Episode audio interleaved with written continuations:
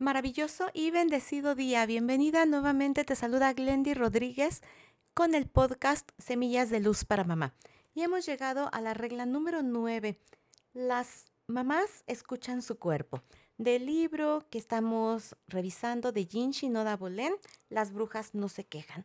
Y en esta adecuación que estamos realizando, esta es una regla que me parece fantástica. Todas me han parecido espectaculares, sin embargo, esta opción de escuchar a nuestro cuerpo con el enfoque que le da la autora es realmente sensacional. Ella nos habla, fíjate qué interesante, de que al cuerpo le siguen gustando los orgasmos, el baile, un rico masaje, los animales domésticos.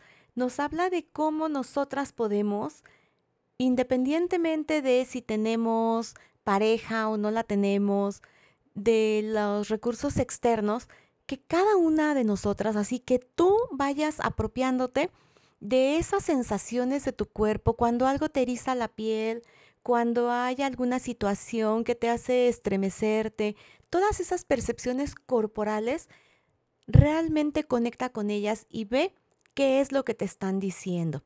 Así que el hecho de escuchar a nuestro cuerpo en estas apreciaciones que tiene la autora y por supuesto también en lo que tiene que ver con la parte física, en la alimentación, en lo que tú sientes que te cae bien, en lo que sientes que ya no está siendo como muy provechoso para ti, que podamos ser muy atentas a todo esto.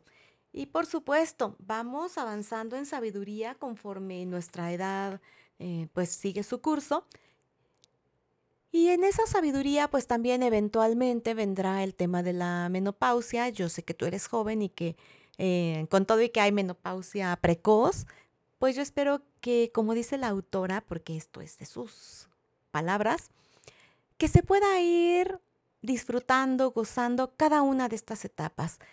Sabemos que hoy en día hay muchísimo avance en el tema de la cosmética, de la cirugía, sin embargo, ella menciona que aquellas mujeres maduras que van a apreciar sus arrugas, las bolsas bajo los ojos, pues van a tener ese encanto y esa belleza que tiene que ver con una linda abuelita, con una anciana sabia.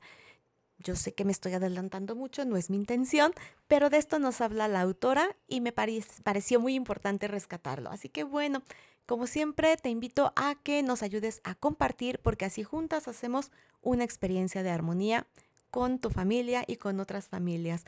Te mando un abrazo, muchas bendiciones y nos escuchamos el día de mañana.